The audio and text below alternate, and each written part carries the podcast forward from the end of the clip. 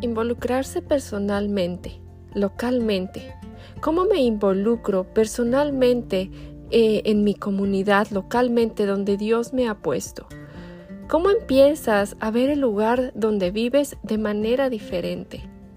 En este episodio me gustaría retarte a ver tu ciudad, el edificio donde vives, eh, el lugar donde trabajas de una manera diferente. A hacerte la pregunta, ¿cómo salgo de mi burbuja cristiana sin necesariamente ser misionero eh, del otro lado del mundo? Entonces veremos nueve maneras en que podemos hacerla. Hacer esto. Claro, estas no son las únicas y quizá tú puedes pensar en más. Pero estas son algunas ideas. Acompáñame. Número uno. Una caminata de oración. Camina y ora mientras que vas a pasear a tu perro, eh, mientras que vas a la tienda, esto significa que buscas y observas oportunidades para orar, para orar. Quizás ves ese juguete olvidado en la banqueta o en la acera por donde vas caminando y oras por esos niños que usan esos juguetes por su salvación. O quizás ves un cartel en una casa que dice se vende esto significa que alguien se está mudando y entonces oras para que esta familia vaya a un lugar donde alguien pueda compartir el Evangelio con ellos. Y también oras por los que se mudan a esa casa para que Dios traiga a otros creyentes a compartir el Evangelio o para que eh, podamos nosotros conectar con ellos para compartir las buenas nuevas. Así que estamos observando, moviéndonos y orando. Y si alguien pasa cerca de ti, me, entonces, te, te, asegúrate de orar por ellos y, e inclusive ve más allá. Haz un esfuerzo por tratar de conocer a ese, a ese vecino, a esa vecina. Número dos, ora mientras manejas. Piénsalo bien. ¿Cuánto tiempo pasamos en nuestros carros? Eh, eh, piensa en esos lugares por los que conduces todos los días o inclusive de vez en cuando y la forma en que puedes orar mientras manejas. Ora inclusive por otras iglesias y pastores mientras pasas por ahí, por esa iglesia. Aunque tú no asistas a esa iglesia, ora para que el Evangelio se presente fielmente.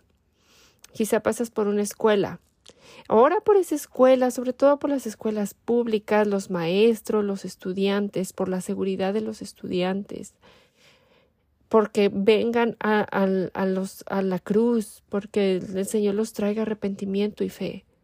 Ora por esos lugares que están eh, predicando, eh, por decirlo de alguna manera, un falso evangelio por la gente que va a, estos, a estas iglesias y que están siendo desviadas o engañadas por esos líderes religiosos para que se arrepientan y se vuelvan a Jesús. Podemos orar por los hospitales por los que pasamos cuando andamos manejando, por los enfermos que están ahí, los médicos, las enfermeras eh, y quizá los que perdieron a un ser querido. Cuando pasamos también por lugares eh, como son ah, clínicas de aborto, áreas donde hay pandillas, eh, podemos orar por bases militares, inclusive podemos orar por aquellos malos, eh, lo que diríamos malos conductores que te cierran el paso, te cortan el paso. Y claro, no oramos que Dios los desaparezca en ese momento, sino que oramos que Dios los salve, los traiga a salvación. Oramos también, pues, si pasamos por una estación de bomberos o de policías, oramos por ellos.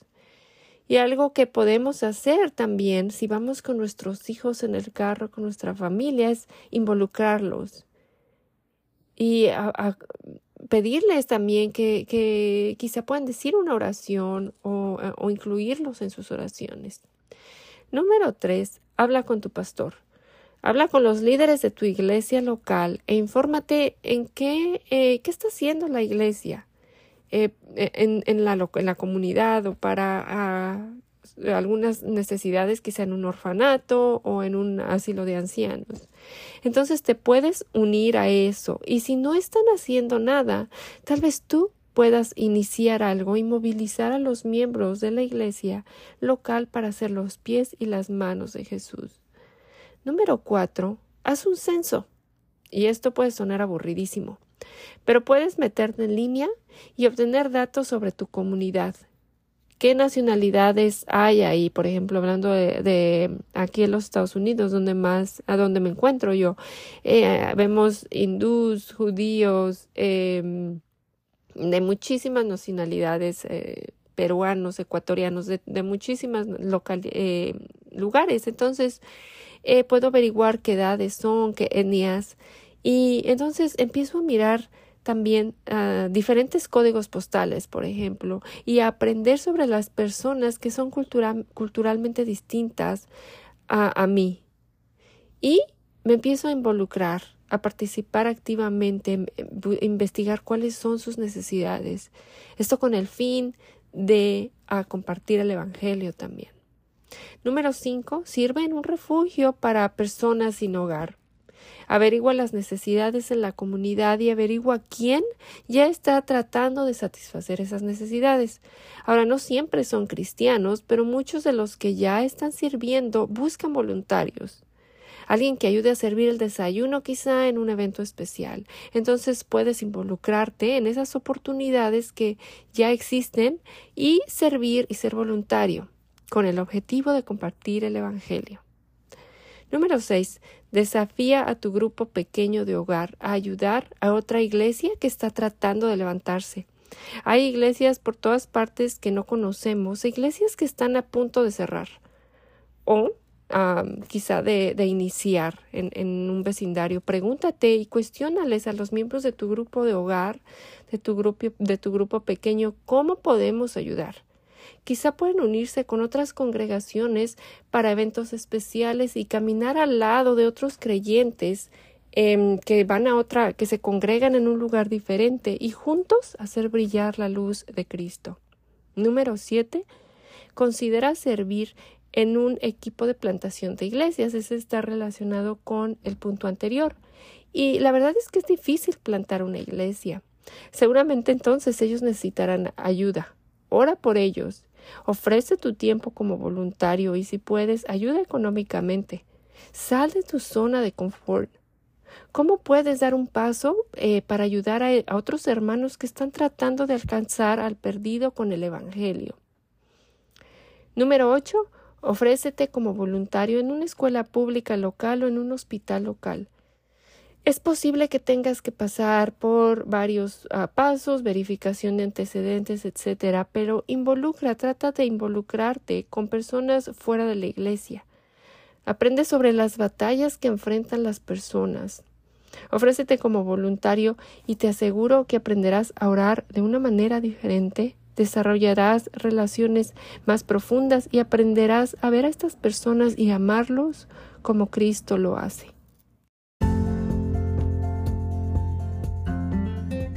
Habla con los líderes eh, escolares y de la ciudad para averiguar, averiguar cuáles son las necesidades de tu comunidad y pregunta de qué manera puedes ayudar. ¿Cómo, puedes, eh, ¿Cómo puede la iglesia, tu iglesia local, ayudar con estas necesidades? Quizás se pueden abrir algunos programas para después de la escuela o em, pregúntate cómo puede tu iglesia local hacer una diferencia en esa comunidad. La pregunta es, si tu iglesia desapareciera del donde está, de esa comunidad, ¿la extrañarían? ¿Estás tu parte eh, del cuerpo de Cristo, como parte del cuerpo de Cristo, haciendo una diferencia donde Dios te ha plantado? ¿Estás usando tus dones y talentos para la edificación del reino de Dios? Ora y pregúntale a Dios, Señor, ¿qué quieres que haga en mi comunidad? Y entonces arremángate las manos y ponte a trabajar por la causa del Evangelio. Bueno, mis amigas y hermanas, hasta la próxima semana. Gracia y paz.